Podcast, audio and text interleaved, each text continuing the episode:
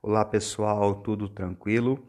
Hoje no episódio vamos falar um pouco o porquê somos amados por Deus. Eu quero ler com vocês uma palavra que na verdade vai ser uma parte resumida do capítulo 9 e do versículo 23 do livro do profeta Daniel. O profeta Daniel é um dos profetas da Bíblia Sagrada que é, foi escrito muitos episódios de eventos espirituais, ou seja, é, antinatural, relacionado à, à divindade, relacionado a Deus.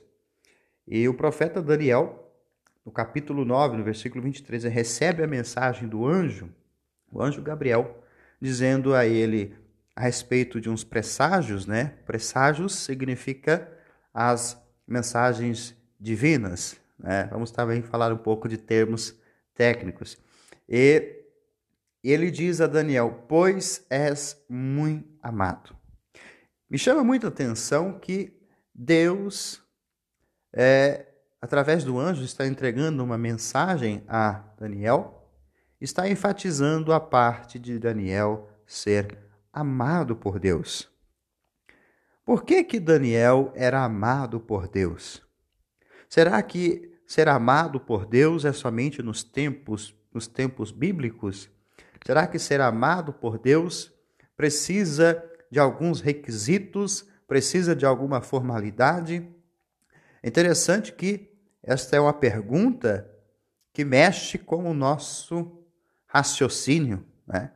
Quando eu observo Daniel no capítulo 1 do seu livro, eu vejo que ele chega na adolescência, no período babilônico, em, na Babilônia, e Daniel, ele é levado para perante o rei com seus amigos, e ali Daniel ele é oferecido um banquete para ele.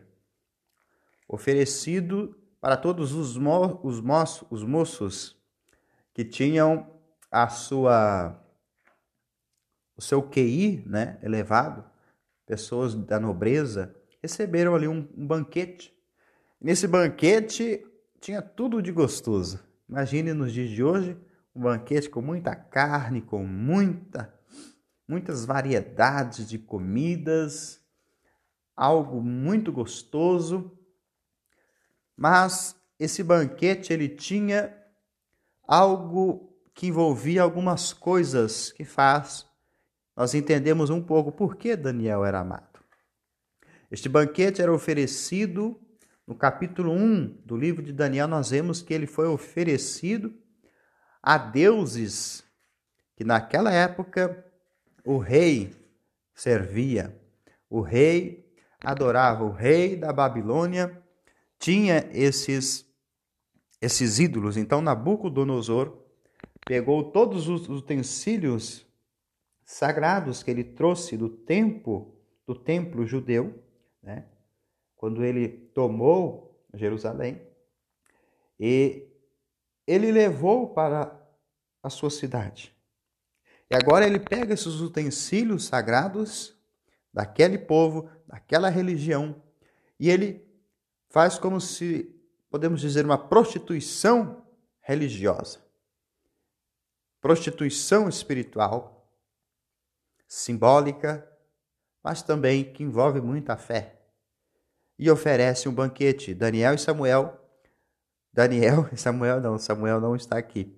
Daniel e seus amigos, Sadraque, Mesaque e Abednego, eles dizem que não vão comer, não vão comer e pedem para Aspenaz, que era o chefe, é, ali vamos dizer assim, aquele que é o supervisor da festa, e ele diz: Olha, nós vamos comer legumes, nós não, não vamos comer esta, este banquete, nós queremos legumes.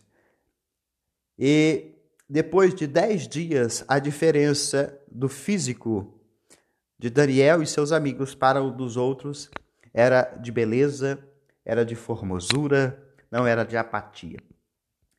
Então, no capítulo 1 revela duas coisas. Primeiro revela os princípios. Daniel tinha princípios e tinha valores. Princípios no dicionário significa regras, preceitos morais, caráter, modo de se comportar, que denota justiça.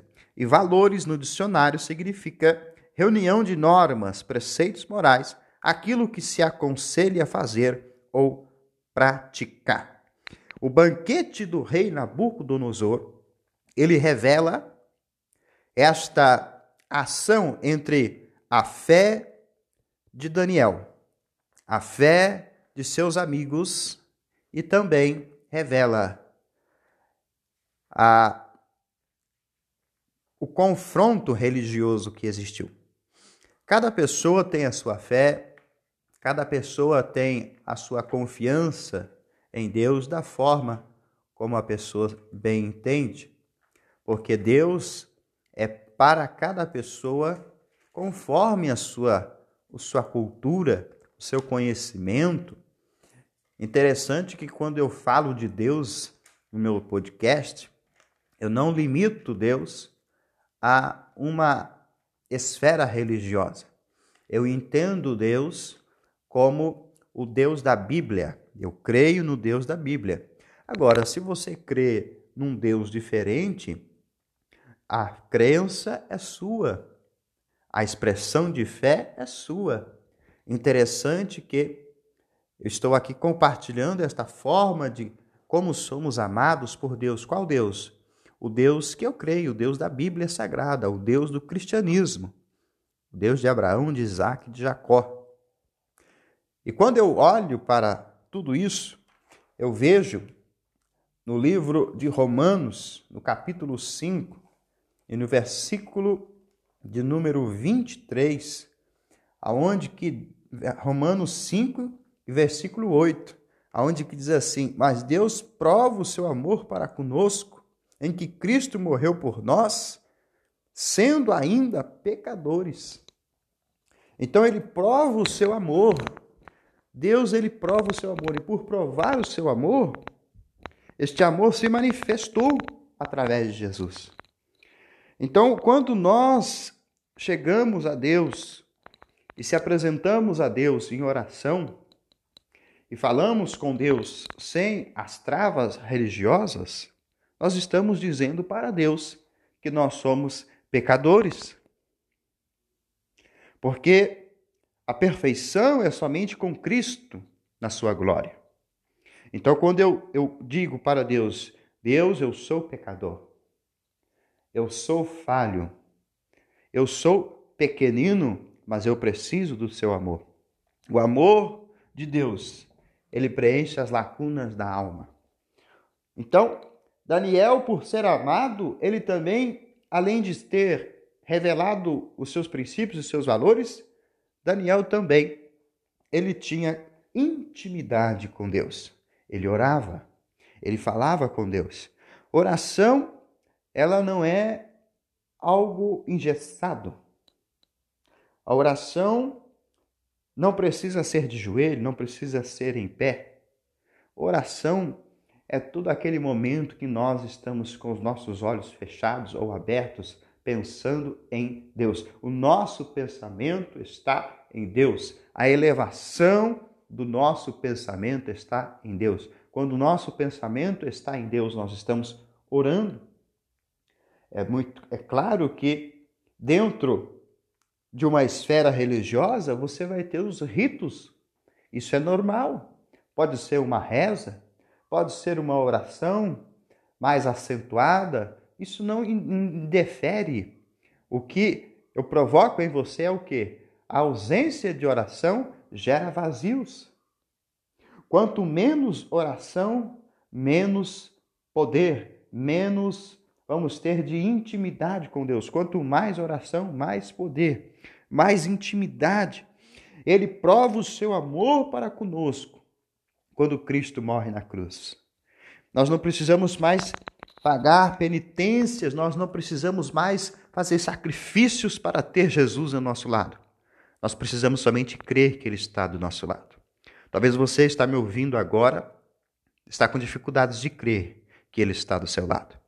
Eu convido você a orar comigo e dizer a Deus que preencha o coração com amor, que preencha o coração com paz, com gratidão, porque Deus, ele prova o seu amor. Deus não é um Deus distante, ele prova. Ah, mas será que Deus me ama?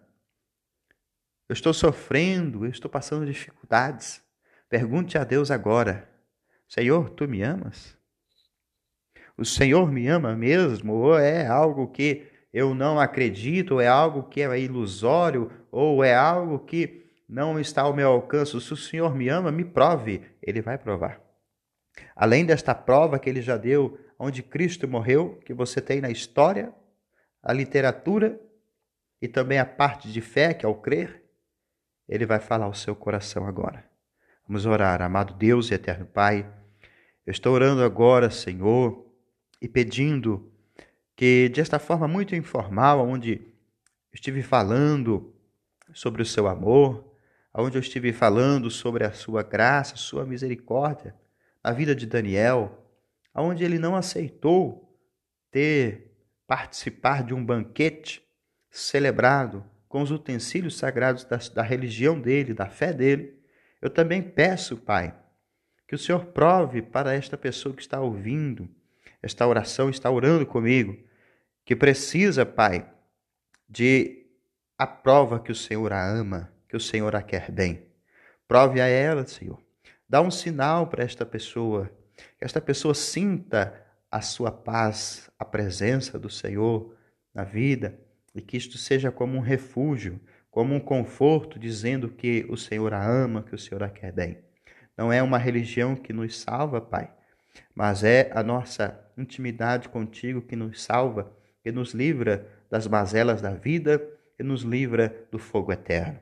Que o Senhor possa nos guardar, nos abençoar e receber a nossa vida em gratidão, Pai. É o que eu te peço e te agradeço em nome de Jesus. Que você possa compartilhar com outras pessoas e também ser um canal de bênção na vida de alguém.